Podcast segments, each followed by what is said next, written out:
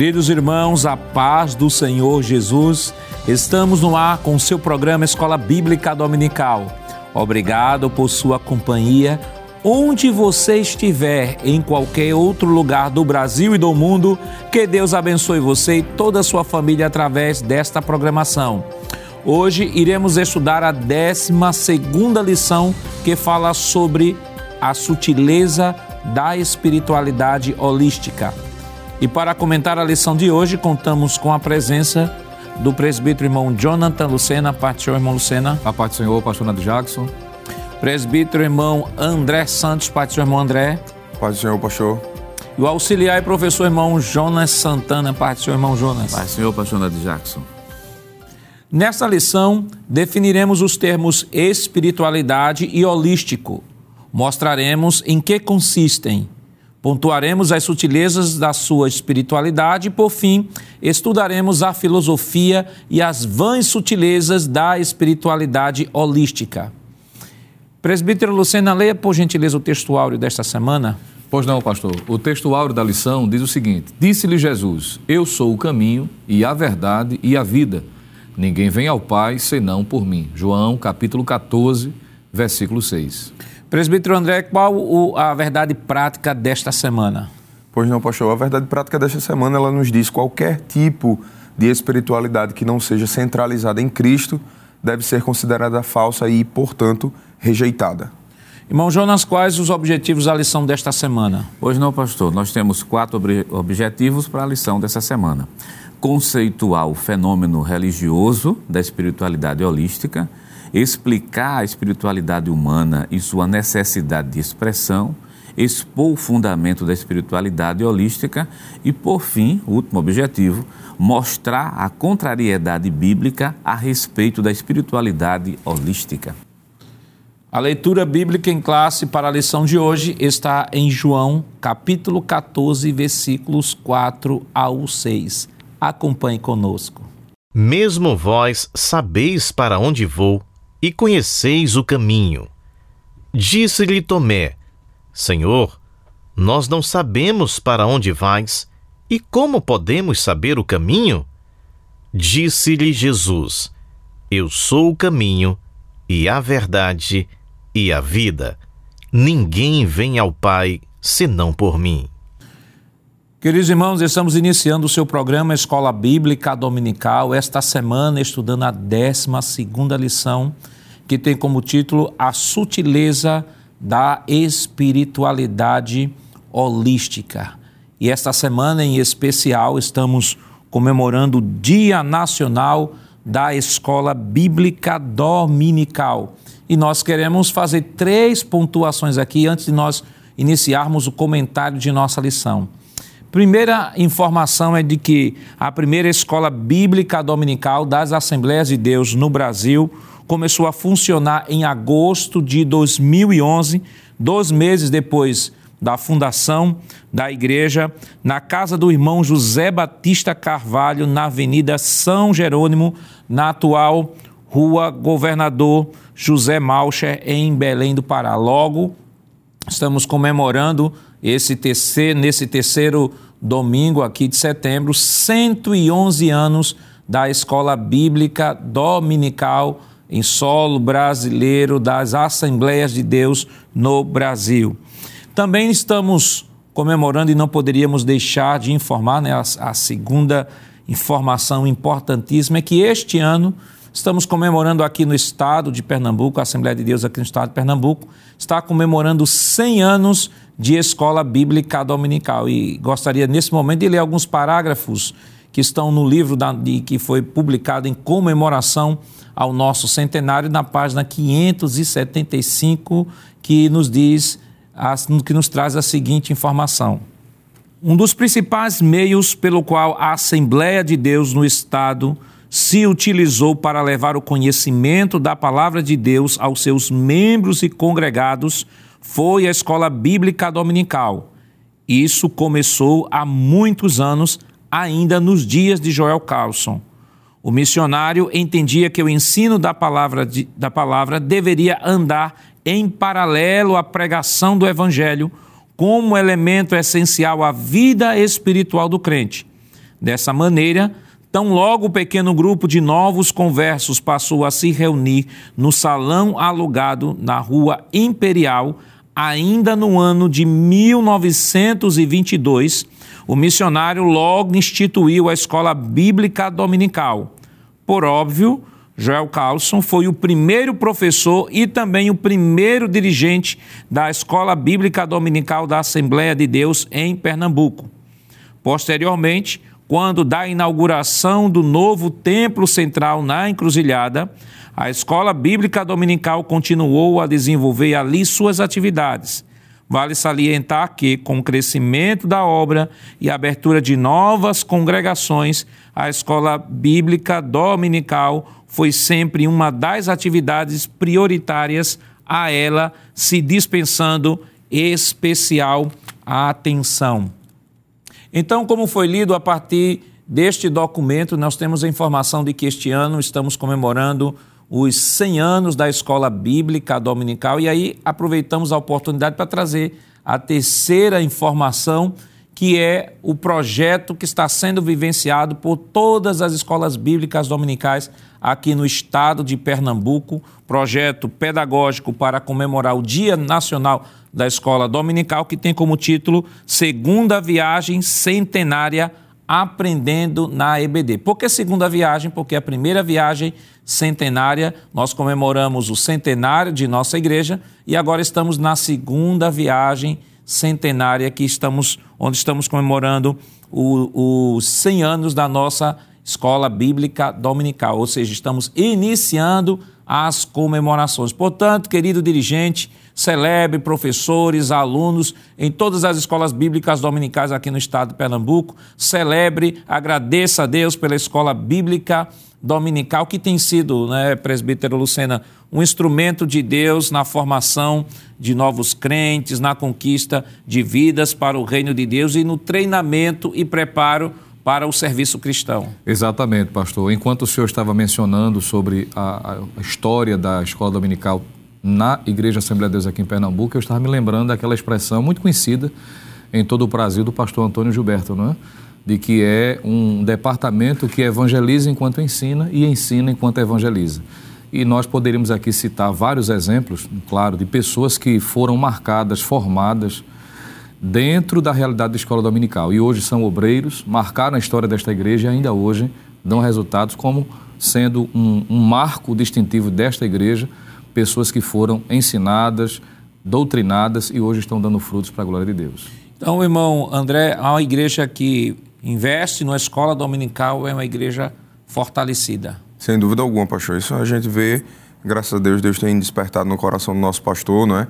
Essa, essa chama pelo ensino da palavra de Deus e o ensino da palavra de Deus sistemático tem sido feito justamente dentro da escola bíblica dominical, que é, é, é, é atinge né, todos os públicos da, da, da, casa do Senhor, desde as crianças que são ensinadas no departamento infantil né, até os idosos, é, onde eles têm cada, cada um em sua classe específica, os jovens, os adolescentes, juvenis, enfim. Então todo mundo tem sido atingido pela palavra do Senhor e a palavra do Senhor gera mudança, gera uma igreja saudável, gera uma igreja estruturada, não é? E é isso que a gente tem visto, graças a Deus, com a nossa igreja e toda, toda denominação, de uma maneira geral, que se propõe a, a, a, estudar a palavra do Senhor, principalmente mediante a escola bíblica dominical, é um tempo despendido estudando a palavra que estrutura e dá frutos para o resto da sua vida. Irmão Jonas, nós temos um lema que cada vida, um aluno, cada aluno, uma vida alcançada, cada vida alcançada, um discípulo treinado, cada discípulo treinado, um servo a serviço do reino. Então quer dizer, não se pode deixar de ficar sem escola dominical. É impossível ficar sem escola dominical. E diga-se de passagem aqui que a escola dominical é a maior escola do mundo, né? Nenhuma rede privada, particular, federal consegue colocar tanta gente num dia de domingo, ao mesmo tempo estudando lição de escola dominical, com um currículo que não termina. A gente pode mudar de faixa, mas dizer eu me formei e vou me embora não tem como, porque a gente fica ali até o dia que Jesus quiser. Então, uma igreja que tem escola dominical, que trabalha com escola dominical, incentiva, gera com certeza obreiros fortes.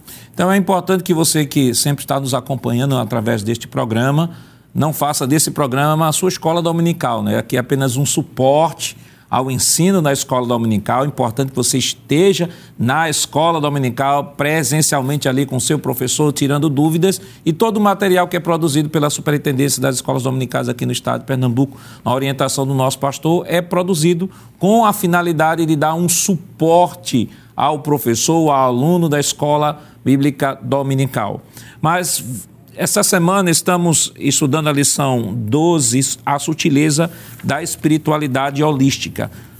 Tem alguns termos, irmão Lucena, que, que não são termos comuns, né? Por exemplo, o termo holístico, espiritualidade e holístico. Então, é importante que o professor já tenha, tenha clareza com relação à definição desses termos para que possa direcionar bem o conteúdo da lição. E aí, no mais, o que é que nós podemos já definir? Qual a definição que podemos trazer ao professor que está nos acompanhando nesse momento? Pois não, pastor. É, como geralmente é feito dentro da didática do programa aqui da Escola Dominical, quem acompanha já está bem afeiçoado de que a gente precisa partir da definição do conceito de algumas palavras que se repetirão em todo o contexto da lição. Inclusive, uma dessas palavras a expressão espiritualidade holística, veja, é composta por duas palavras. A primeira, espiritualidade, que é colocado pelo próprio comentarista como sendo uma palavra-chave, ou colocado pela lição como sendo uma palavra-chave. E embora seja uma, uma, uma expressão mais comum, mas é preciso trazer a lembrança essa conceituação. Por exemplo, a ideia de espiritualidade, à luz do dicionário da língua portuguesa, o dicionarista Antônio Wise ele vai dizer de que espiritualidade é a qualidade de, do que é ou de quem é espiritual. É a característica do que tem ou revela intensa atividade religiosa ou mística. É tudo que tem como objetivo a vida espiritual, elevação, transcendência, sublimidade. Então, tudo aquilo que tem como propósito trazer essa elevação do ponto de vista espiritual é considerado como espiritualidade. E é importante lembrar isso aqui, que a própria Bíblia deixa claro que o homem, por natureza, ele é tendencioso a essa realidade espiritual. Inclusive, eu estava aqui lembrando de uma expressão de Eclesiastes, capítulo 3, versículo 11, que quando nós lemos na versão corrigida parece não ficar muito claro. Mas quando nós pegamos, por exemplo, a versão Almeida atualizada, nós encontramos a tradução fe feita desse versículo da seguinte maneira: Tudo fez formoso em seu tempo, também pôs na mente do homem a ideia da eternidade, mostrando que o homem, por natureza, ele é espiritual. E a Bíblia mostra isso de forma clara. Em Atos dos Apóstolos, capítulo 17, quando Paulo chega ali em Atenas, né, especificamente no Areópago, ele traz à, tona a ideia de que a realidade da espiritualidade é comum a todos os seres humanos. Inclusive, ele faz menção de que no Areópago, ou em Atenas propriamente dito, existia uma, uma tendência é, acentuada dessa superstição, que é o que ele chama de superstição. A ideia, a ideia de religiosidade, dentro do contexto, claro, tinha a ver com a idolatria. Isso está em Atos 17, versículo de número 22. O salmista, no Salmo 42, verso 1, ele diz que a sua alma suspira por Deus. Isso aponta para a ideia da espiritualidade intrínseca ao ser humano, aquilo que Deus fez que o homem fosse desde a sua natureza. E, por essa razão, é tendencioso a direcionar essa espiritualidade para alguma coisa, seja um objeto, seja uma pessoa, uma ideologia. Daí a ideia da lição trazer esse termo holístico, é? que já é um termo que não é tão comum. E a gente precisa também fazer menção ao que significa essa palavra. Se o senhor me permite, pastor, a palavra holismo vem da expressão grega holos, que traz a ideia de completo, inteiro, global ou mesmo um todo. É fundamentado em princípios extraídos das religiões orientais e alude a um sistema propriamente filosófico. É um conjunto de ideias, de conceitos, fatores que estão relacionados à ideia de espiritualidade e religiosidade. Trocando em miúdos, como a gente diz aqui no Nordeste, é a tentativa, é a maneira de, de trazer à tona a influência de várias religiões, de vários movimentos religiosos, principalmente da questão ocidental. É trazer princípios religiosos das principais religiões ocidentais que marcaram a história da humanidade e que ainda hoje existem. Então, juntando essas duas palavras, basicamente a lição vai estar tratando desse conceito filosófico, religioso, de várias religiões trazidas para a realidade, principalmente influenciando os evangélicos. Então, partindo dessa, desse conceito, dessa definição, já se mostra a importância. E a gente precisa ter cuidado, principalmente por conta do advento da internet. Então, hoje é muito fácil alguém estar exposto a essa realidade do, da espiritualidade holística. É, presbítero André, é, vamos agora para o primeiro ponto da nossa lição, vai falar sobre o fenômeno religioso, a busca do sagrado, Deus e os deuses. O que é que a gente já pode falar sobre a busca do sagrado? É, pastor, uh, é muito interessante, né, partindo do princípio do que o presbítero Luciana já havia comentado, né, o, essa, esse, esse fenômeno religioso, para utilizar em termos uh, sociológicos, né, ele é algo inerente ao ser humano. Ah, na medida em que a gente produz cultura, a gente produz religião, a gente produz religiosidade. É um fenômeno presente em todo tipo de cultura. Então, quando a gente observa, quando a gente vai é, se debruçar a, a, no estudo dos povos, das práticas culturais das pessoas, a religiosidade, ela sempre está presente. Obviamente, ela é manifesta de diversas maneiras, né? ela é manifesta de diversas maneiras, como é o caso é, é, de religiões de, de povos que ficam isolados no meio da floresta, no meio de tribos, a, a, lá no, no Oriente, e, enfim, e demais, né? Mas é interessante notar que essa, essa ideia de religiosidade ela está presente em todo o contexto social, em todo o contexto de construção humana, ele está presente.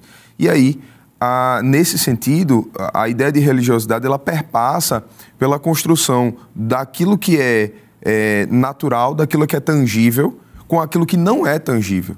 Ou seja, o indivíduo que, que se propõe a, a, a praticar a religiosidade, ele está lidando com aquilo que ele não. É, é, que transcende a ele. Né? E transcendência aqui nesse sentido é aquilo que vai além dos limites naturais, aquilo que é metafísico, né? aquilo que vai além. Então, é, essa, essa religiosidade, essa, essa, essa busca do ser humano por aquilo que é, é tá além, uma resposta que está mais além é natural, ela é comum.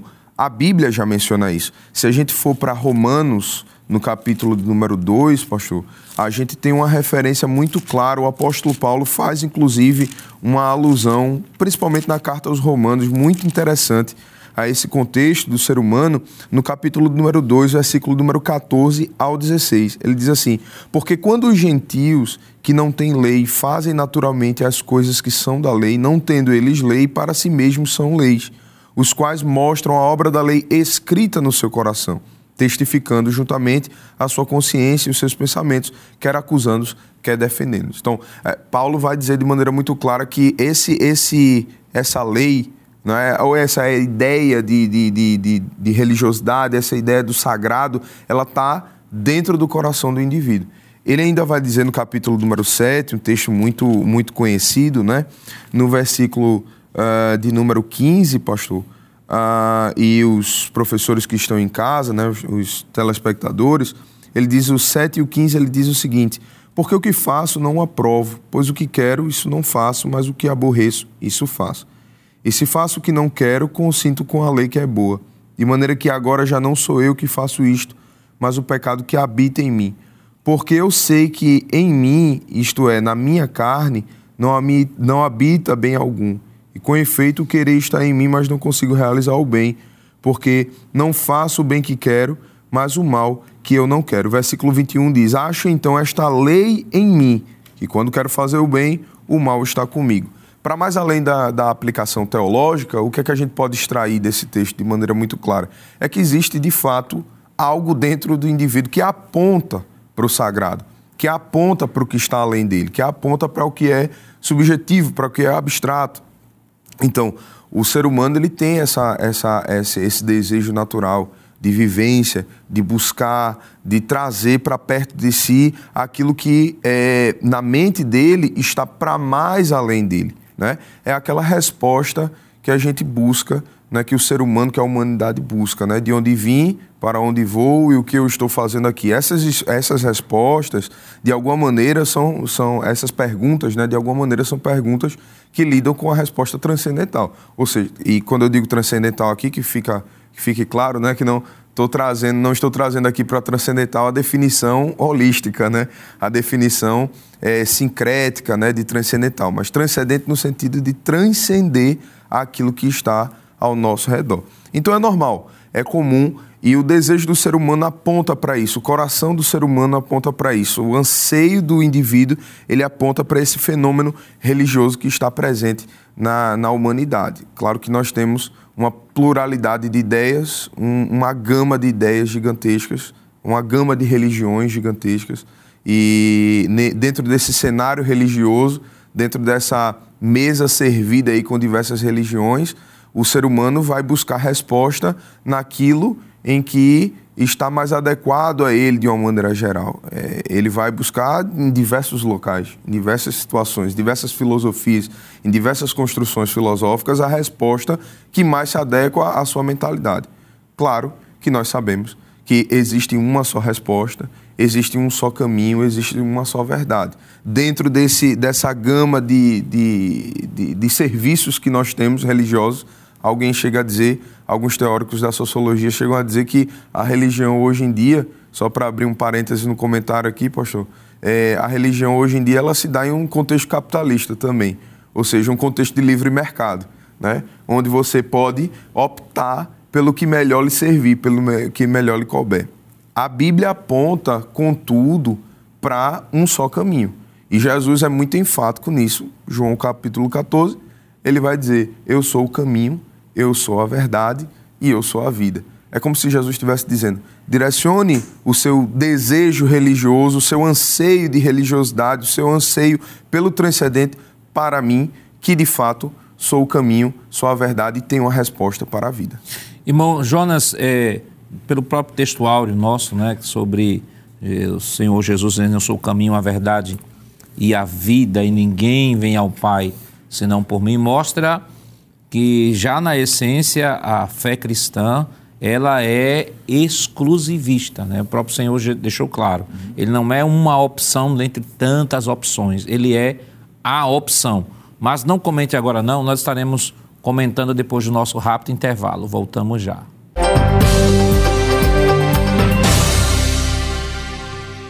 Queridos irmãos, estamos de volta no seu programa Escola Bíblica Dominical, esta semana estudando a 12 lição que tem como título A Sutileza da Espiritualidade Holística. Né? E no bloco anterior nós estávamos comentando sobre o primeiro ponto de nossa lição, né, que tem como título Fenômeno Religioso. Comentamos sobre a busca do sagrado e ficamos de comentar sobre Deus e deuses.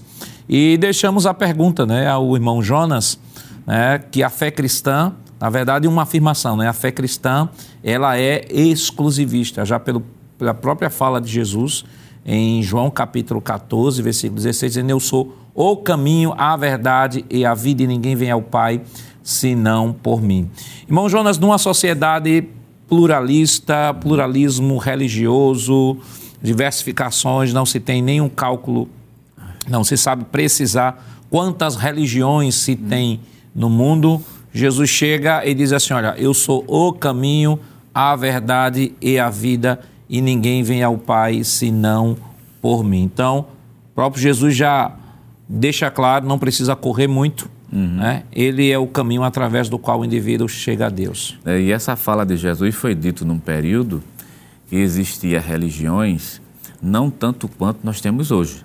Hoje nós temos uma infinidade de religiões e a cada ano que se passa abre-se novas seitas, que é praticamente impossível a gente chegar aqui e dizer quantas religiões tem. Pode ser, dado um cálculo aproximado. E diante dessa realidade, quem está nos ouvindo e o professor da escola dominical talvez vai se deparar com essa situação em sala de aula. Mas destes caminhos, que são os vários que existem, né? tem religião hoje para todo gosto, tem religião até sem Deus que é o caso, por exemplo, que já, o próprio autor da lição citou aqui, o caso do shintoísmo, por exemplo, que não existe uma figura de um Deus personalizado. Né? Religiões do Japão também, que não tem um Deus personalizado, existe só a ideia de espiritualidade.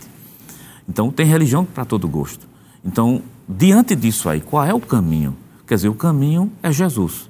E ele deixou de maneira muito bem clara, como o senhor citou, pastor João, capítulo 14, versículo 6, ele diz assim: Eu sou o caminho. Em qualquer versão, em qualquer tradução no mundo, não existe a possibilidade de traduzir eu sou um caminho, eu sou o caminho. E além disso, para reforçar esse texto, Atos dos Apóstolos, capítulo 4, versículo 12, que é, é mais enfático, que mostra essa exclusividade do Evangelho, dizendo assim: E em nenhum outro há salvação, porque também debaixo do céu nenhum outro nome há dado entre os homens pelo qual devamos ser salvos no seu nome de Jesus. É isso que o professor da escola dominical tem que ser bem enfático em sala de aula, que diante de tantos caminhos, o caminho é o próprio Senhor Jesus de Nazaré.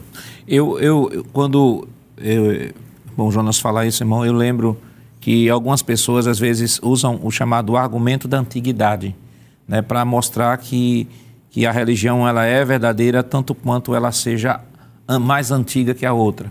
Aí diz assim, olha, o cristianismo ele é fruto de uma Jesus era judeu, logo em termos comparados com a religião judaica, é, a fé cristã ela é nova, então não poderia arrogar para si, arrogar para si a, a, a, eventual ideia de que ela é, é o único caminho. Jesus não poderia ter dito isso. Aí só que nós temos, quando à luz da história das religiões, nós temos religiões tribais antigas. E aí vale destacar de que nós temos duas formas de explicar a origem das religiões. Você tem a forma a forma das ciências humanas, que vai explicar à luz das ciências, das, da história das religiões a partir da teoria evolucionista. Né? Você tem o Charles Darwin, que tem a teoria da evolução, né? que o homem evoluiu com as espécies, e aí diz: olha, assim como o homem evoluiu da espécie, as religiões também evoluíram. E sempre eles partem da ideia de que, em primeiro lugar, o homem foi animista, ou seja, via alma na terra, via alma na árvore, via alma na, na pedra, o homem era animista. Depois o homem evoluiu para o politeísmo, acreditando em vários deuses. Do politeísmo, ele evolui para o enotismo, que é a crença em vários deuses, mas ele tem um deus em particular, por isso que ele é enotista, até chegar ao monoteísmo. Então, na visão das ciências humanas, o homem, se ele chegou a ser monoteísta, é porque ele evoluiu de um estado primitivo do animismo até o monoteísmo. Só que, irmão Luceno, a gente percebe que a escritura mostra o sentido contrário. O homem, ele mostra, a Bíblia já mostra esse homem se relacionando com Deus, com a fé monoteísta, e vimos a partir de Caim justamente esta opção, esta opção de, de ao monoteísmo, essa relação com Deus, justamente é, iniciando o que nós chamamos de politeísmo e diversas crenças e cosmovisões diferentes daquilo que a Bíblia traduz. Exatamente, pastor. Uma vez que o senhor mencionou a questão da, do argumento que se utiliza né, na questão da antiguidade, o cristianismo, claro, tem um pouco mais de dois mil anos, não é? A considerar a, a, o ano que estamos. Mas os princípios que foram destacados por Cristo era algo que já era desde o início, não é? Então, quando nós lemos a partir do relato de Moisés, principalmente, antes da queda e pós-queda, nós vemos a figura do Deus, que, claro, subsiste em três pessoas, isso fica claro já no livro de Gênesis. Nós encontramos ali inferências e referências a respeito dessa realidade. E a partir da realidade do pecado, então, o direcionamento da espiritualidade vai ser colocado em outros objetos, destoando do que a palavra revela. Presbítero André, quando mencionava sobre a questão intrínseca ao ser humano, ora, essa realidade, quando é direcionada para o Deus revelado em três pessoas, o Pai, o Filho e o Espírito Santo, é o caminho, não é? É aquilo que Jesus traz com a sua doutrina, com o seu ensino. Mas a partir do pecado, isso começou a direcionar por caminhos diferentes. Então não é o inverso. Não é do politeísmo para o monoteísmo, é o contrário. O padrão de Deus sempre é desse jeito. Tanto é que isso vai na contramão do que é defendido pela espiritualidade holística, que vai trazer como resultado a questão do sincretismo, a possibilidade de ser adorado mais de um Deus, sem ter necessariamente um único que possa ser considerado como superior. Cada um tem o seu e estariam estes, cada um certo também. Isso vai diferente do que a Bíblia mostra, inclusive a partir da institucionalização da lei estabelecida para o povo de Israel, Êxodo capítulo 20, fica lá ressaltado que o caminho é monoteísta.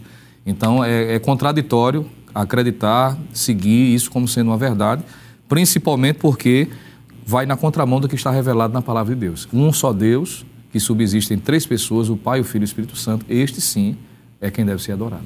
E, irmão, irmão André, à luz da Bíblia, nós podemos entender que não tem como não pensar o homem eh, não ser dotado de religiosidade, porque a Bíblia diz que na formação do homem diz: façamos o homem a nossa imagem e semelhança.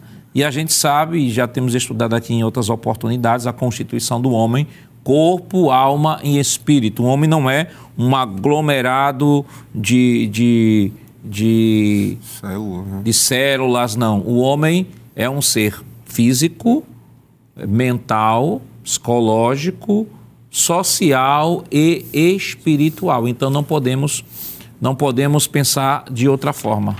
Perfeitamente, pastor. Ainda que a gente não consiga, é, em termos é, científicos, colocar dentro de um espaço amostral a, a religiosidade humana e medi-la, testá-la e retestá-la, né, como, como a, a, a ciência preconiza, né, ainda assim ela está presente. Ainda assim essa, essa construção, essa ideia está presente. Agora, é claro que a gente observa nesse sentido, e aí falando é, dessa questão holística mesmo de fato, que é, é, há um erro doutrinário e há um, um erro de construção em, na, na, na, própria ideia, na, na, própria construção, né?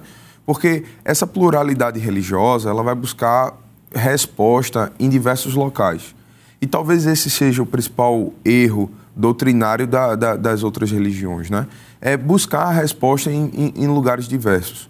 Por exemplo, o panteísmo, que se assemelha muito ao, ao, holismo, ele vai buscar a resposta no universo, vai é, é, buscar a resposta naquilo que é, que é material.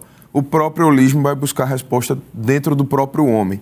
E nós estamos falando aqui, note o, o professor que está em casa, note, né, perceba, isso é importante você destacar, na, na, na sala de aula, em sala de aula, na escola dominical, de que é, tudo isso é, passa. Né? É aquela. A, a, a, Jesus já bem dizia, né? 24, 35 de Mateus. Olha, os céus e a terra hão de passar, mas as minhas palavras não passarão. É, ou seja, a gente está buscando resposta em coisas que se degradam. Né? O universo ele está se expandindo e a, a, lei geral do universo é de que as coisas se desorganizam. O irmão Jonas está aqui para referendar. Então, as coisas estão, se, se desorganizam. Né? Ah, quando você vai para o próprio homem, o homem é pecaminoso.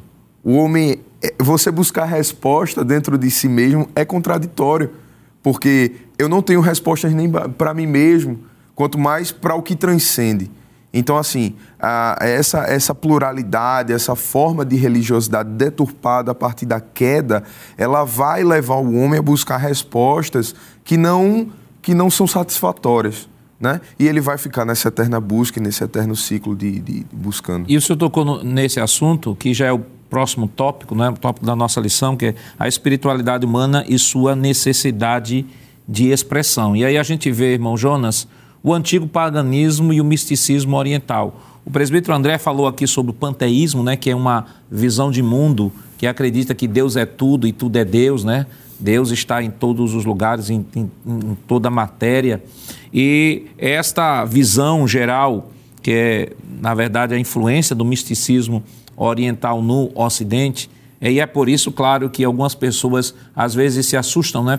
Com essas terminologias que estão sendo usadas, né, que é espiritualidade, holística, panteísmo, enotismo, mas tudo, todas estas, estas expressões são expressões que são que são é, que estão dentro de um contexto de influência do mundo oriental dentro do mundo ocidental, porque propriamente o mundo ocidental ele foi marcado pela fé cristã nós temos o, o, o, cristianismo como uma religião que influenciou muito, a Bíblia influenciou o mundo ocidental, como influenciou o mundo oriental, mas em especial aqui a nossa, a nossa sociedade ocidental foi muito influenciada. Todos nós já nascemos e já aprendemos que há um Deus nos céus, que é o Pai, o Filho e o Espírito Santo, a Bíblia, a palavra de Deus e anjo Maria. A gente vai desde pequeno, né, por conta da formação do povo brasileiro que foi que teve essa influência na formação cristã, na sua, na sua raiz. E quando temos esta influência do mundo oriental, parece que as pessoas entram em parafuso e acabam, como o senhor falou no bloco anterior, né, criando ah, falando diversas religiões, porque você tem a religião, uhum. você tem os grupos heterodoxos dentro desta religião, e hoje nós temos, de maneira mais especial, nós temos as chamadas religiões ou espiritualidade customizadas, né? Que a pessoa está dentro, por exemplo, o que é, o que é uma espiritualidade customizada? Por exemplo, a pessoa é pentecostal, vamos dizer assim, assembleiano, mas ele diz assim: eu sou assembleiano, mas eu não acredito no batismo com o Espírito Santo. Eu sou assembleano, mas não acredito na, na contemporaneidade dos dons espirituais. Eu sou assembleano e sou calvinista. Bom, se é que é possível isso. se é que é possível, né? Essas coisas. Mas tudo bem. Mas, pastor, é, é, muito interessante, né? Porque são mundos totalmente distintos, né? Você tem o mundo ocidental e o mundo oriental. Isso é, antes do advento da internet, essa influência do mundo oriental sobre o mundo ocidental não era tão grande. Mas depois que a internet chegou, é, os conhecimentos ficaram aí à, vontade, as barreiras, na verdade, foram, foram quebradas, foram rompidas, superadas e assim sucessivamente. Mundos distantes, mundos é, totalmente diferentes. Enquanto nós somos marcados pelo cristianismo, como o senhor bem disse, partindo da Europa, vindo aqui para a América Central, América do Sul, América do Sul, que foram justamente fruto dessas conquistas lá de trás. Então, nós não tínhamos esse conhecimento com o mundo oriental. Quando se vai para o mundo oriental, aí se tem uma cultura totalmente diferente. Eles também não são hegemônicos na sua religião eles têm religiões distintas. Por exemplo, o autor da lição citou na página 87, para quem tem a lição de professor, ele cita, por exemplo, é, o livro Guias de Seitas e Religiões, que foi editado pela CPAD, e talvez algum professor fique se perguntando, mas o que é hinduísmo? Quer dizer, é uma religião que nasceu justamente na Índia. O que é, na verdade, o budismo? É outra religião que surgiu também na Índia. E o shintoísmo, que é uma, uma religião que está lá no Japão. Quer dizer, o que é que existe em comum entre elas, mesmo sendo distinta? É o fato de umas serem politeístas, acreditar em diversas divindades, e essas divindades têm graus, e também outra, a, a outra coisa que deixa ela comum é feito o caso do shintoísmo de ter uma religião sem um Deus sem um Deus pessoal. Aí tem, porque há o culto aos ancestrais, né? É, justamente, tem os cultos... E a religião bem doméstica. Né? Doméstica, os cultos aos ancestrais, que bate justamente nesse primeiro ponto aqui da, da, da lição, o segundo ponto da lição, que é o antigo paganismo. Quer dizer, foram as religiões que foram se desenvolvendo na história ancestral desse povo. Então, as referências é, é o culto aos mortos, a referência são os deuses que eles vão, vão criar. Então, esses deuses aí vão formar essa religião do mundo oriental e vai influenciar. E existe uma coisa que é outra coisa bem interessante, é a questão da espiritualidade. Quer dizer, uma espiritualidade ligada à natureza. Quer dizer, onde é a repercussão disso para o dia de hoje, para o professor da escola dominicana entender a gente. Como é que hoje isso se repercute? É aquela pessoa que diz assim: eu tenho a minha espiritualidade, mas eu não dependo de igreja, não dependo de pastor, não dependo de ninguém. Eu consigo me conectar, que é a palavra mais utilizada hoje, né? Eu consigo me conectar com o divino, mas esse divino não é uma pessoa. Então a pessoa pode viver da maneira que ele quiser e mesmo assim ter essa conexão com esse divino, quer dizer, essa repercussão que a gente tem hoje no mundo ocidental, né? essa espiritualidade bem afogada, né? bem assim, sem, sem precisar de regras, né? regras morais tão rígidas como, como o cristianismo tem.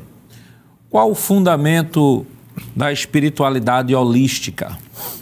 E a espiritualidade holística e a Bíblia. Como refutar mas isso é claro, nós estaremos comentando depois do nosso rápido intervalo. Voltamos já.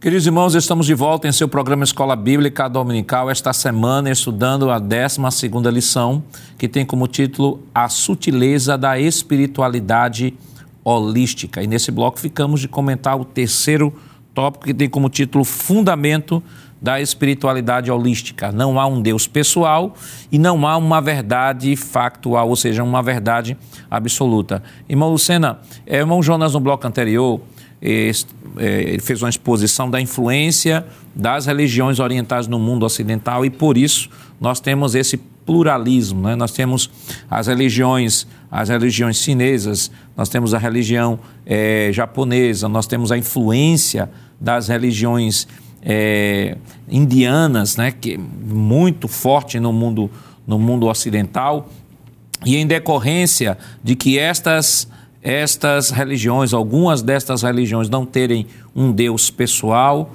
terem um código moral, mas não um Deus pessoal. Isso leva à crença de que muitas pessoas não precisam ter esse Deus, e daí, como o irmão Jonas colocou, eu não preciso de Deus, não preciso de igreja, não preciso de nada disso. Preciso só viver, não matar, não fazer nada de errado e posso até, se eu achar que me sinto bem debaixo de uma árvore, em conexão com o, o o universo, essa é a minha religião. Então isso vai na contramão de tudo que a Bíblia fala, porque a Bíblia já parte do princípio de que o homem pecou, ele não tem como retornar a Deus, é por isso que é Deus vem à procura do homem, né? que Jesus veio, tornou-se homem para vir buscar, né? buscar e salvar o que se havia perdido, como diz Lucas 19, 10, o filho do homem veio buscar e salvar para o que você havia perdido. E eu já vi até uma frase, alguém disse assim, que as religiões é a busca do homem por Deus, enquanto o evangelho é a busca de Deus pelo homem. Perfeitamente, pastor. É a consequência direta dessa ideia da espiritualidade holística, não é? É tirar a pessoalidade de Deus, já que existe essa pluralidade, consequentemente não há necessidade de uma responsabilidade, não existe a necessidade de ser julgado pelo seu comportamento, por suas obras, porque não existe um Deus pessoal, como ocorre dentro das páginas da Bíblia. O apóstolo Paulo, pastor, ele faz menção de tudo isso. Claro que essa ideia de espiritualidade holística, a terminologia é atual, mas o princípio já existia nos dias de Paulo. Paulo vai combater isso na sua epístola aos Romanos. Ele vai fazer menção, por exemplo, principalmente na sua carta aos Colossenses onde havia o gnosticismo, que também comunga de princípios, filosofias. E em Romanos capítulo 1, nós lemos dos versículos 18 em diante, Paulo trazendo de forma muito maestral, se é que possa assim usar essa expressão, mostrando de que essa espiritualidade holística que traz a ideia da divinização do universo, tira Deus, mas a criatura passa a ser adorada. Tira Deus como sendo a centralidade, o objeto, da adoração verdadeira ou a pessoa que deve ser adorada, venerada, e o homem passa a ser deificado, o homem passa a ser divinizado. Em Romanos capítulo 1, versículo 18 em diante, nós lemos o seguinte: é um texto muito conhecido e eu gostaria de fazer a leitura de alguns versículos. Romanos capítulo 1, versículo 18, e a gente vai perceber que Paulo está combatendo o que é tratado na lição chamada de espiritualidade holística, como já foi bem definido. Ele diz o seguinte: Porque do céu se manifesta a ira de Deus sobre toda a impiedade e injustiça dos homens, que detêm a verdade em injustiça. Porquanto o que de Deus se pode conhecer, nele se manifesta, porque Deus lhe manifestou. Está falando da pessoalidade, está falando da centralidade de Deus e, a, e a, sendo ele o causador e a causa de tudo que é criado do universo como um todo. Porque as suas coisas invisíveis, desde a criação do mundo, tanto o seu eterno poder como a sua divindade, se entendem e claramente se veem pelas coisas que estão criadas, para que elas fiquem inexcusáveis ou indesculpáveis. Versículo 21 ainda de Romanos 1. Porquanto, tendo conhecido a Deus, não o glorificaram como Deus, nem lhes deram graças, antes em seus discursos se desvaneceram e o seu coração insensato se obscureceu. Observe ainda, versículo 23 e mudaram a glória do Deus incorruptível em semelhança da imagem de homem corruptível, e de aves, e de quadrúpedes, e de répteis. Por isso também Deus os entregou às concupiscências de seus corações, à imundícia, para desonrarem seus corpos entre si.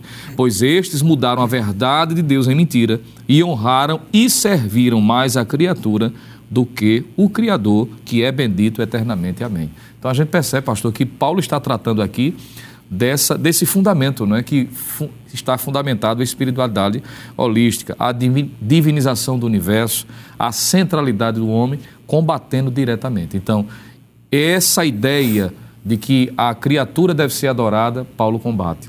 De que o homem passa a ser o centro, Deus, já não, já não existe mais a realidade da pessoalidade, também Paulo combate. E, sobretudo, mostra as implicações, porque no versículo de número 26 ele diz assim: Por isso Deus os abandonou às paixões e fames, porque até as suas mulheres mudaram o uso natural, no contrário à natureza. E Paulo mais na frente vai dizer de que esse comportamento vai ser julgado e vai ser colocado em balança. Então, nós precisamos entender de que essas filosofias são antigas, a terminologia é atual, mas a Bíblia trata né, de capa a capa combatendo esse falso ensino.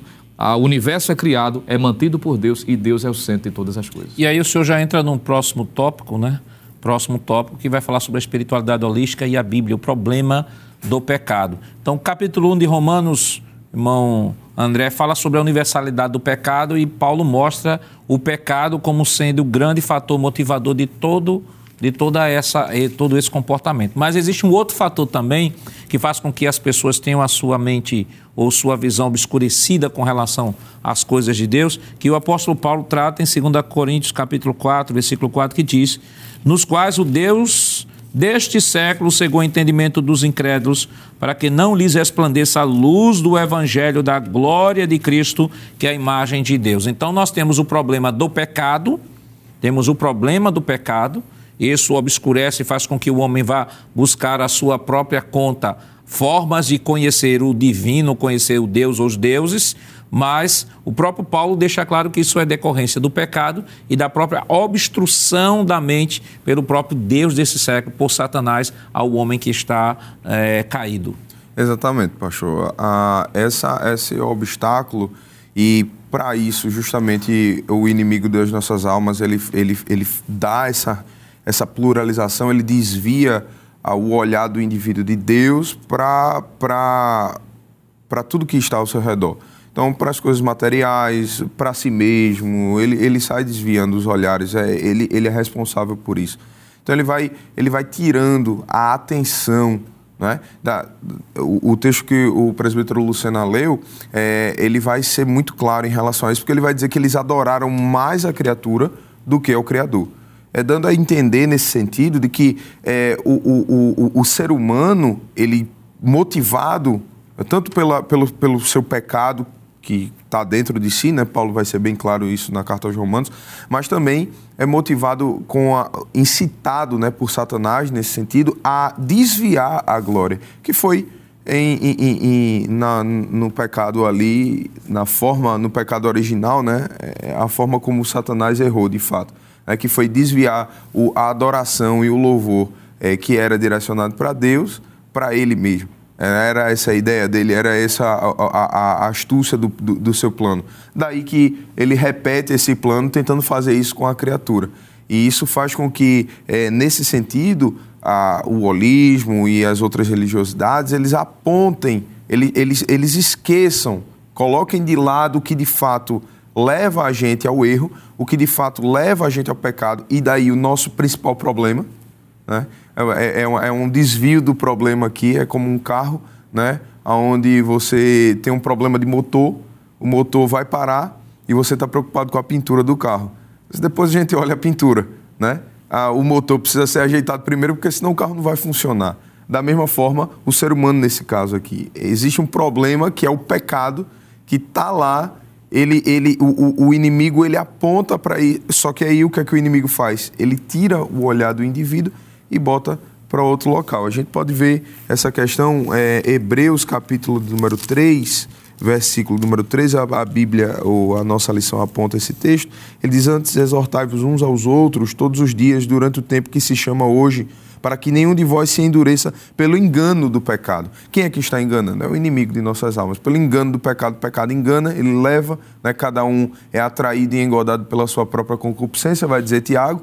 E neste engodo, neste engano, neste, nessa falácia, né, é, é, as pessoas vão desviar o olhar daquilo que de fato elas precisam consertar, que é a, a nossa vida apontada e direcionada exclusivamente para Deus. Há outros textos, irmão Jonas, que o professor depois pode até explorar, que é o texto de Atos capítulo 17, versículo 22, né? O autor da lição ele cita aqui é, o apóstolo Paulo dizendo: Senhores atenienses, percebo que em tudo vocês são bastante religiosos, né? Havia uma religiosidade, ele estava também dentro do contexto do pluralismo religioso. Um outro texto também, Efésios capítulo 2, versículo 12, Paulo diz que naquele tempo estavais sem Cristo, separados da comunidade de Israel, estranhos ao conselho das promessas, não tendo esperança e sem Deus no mundo. A sociedade, a sociedade de Efésios era uma sociedade tipicamente religiosa, mas Paulo dá o diagnóstico: vocês viviam sem Deus e sem esperança no mundo. O nosso tempo já, já estourou, irmão Jonas, mas rapidamente o que é que o senhor pode em rápidas palavras, aconselhar o professor que estará abordando essa lição na escola dominical? Pois não, pastor. O professor da escola dominical, ele tem que deixar bem claro, diante de tudo isso que nós estudamos aqui, que o caminho é Jesus de Nazaré, não existe outra alternativa. Atos dos Apóstolos, capítulo 4, versículo 12, João, capítulo 14, versículo 6, deixar isso bem claro. Jesus é o caminho. Portanto, professor, é importante que você possa estudar esta lição com antecedência, são quatro pontos. Precisará que você planeje, bem planejadinho, a aplicação, não só o estudo da lição, mas a aplicação do estudo. Trabalhe as referências bíblicas, peça para que os seus alunos leiam o texto nas Escrituras, porque fazendo assim, você terá uma aula edificante que produzirá edificação para os alunos que estarão ali na escola bíblica dominical. Que Deus continue lhe abençoando em nome de Jesus.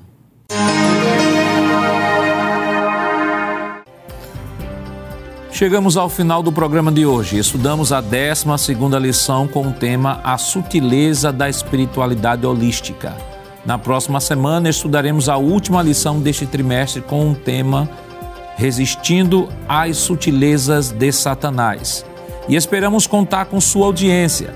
O programa Escola Bíblica Dominical vai ao ar na TV toda sexta-feira às 21h30 e no sábado às 16 horas. Também está disponível no formato podcast no Spotify e em nosso canal no YouTube. Rede Brasil Oficial. Acesse o canal, se inscreva, ative o sininho e compartilhe nossa programação. Obrigado por sua audiência e até o próximo programa. Que a graça do nosso Senhor Jesus Cristo, o amor de Deus, nosso Pai, a comunhão do seu Santo Espírito estejam com todos hoje para todo sempre. Amém.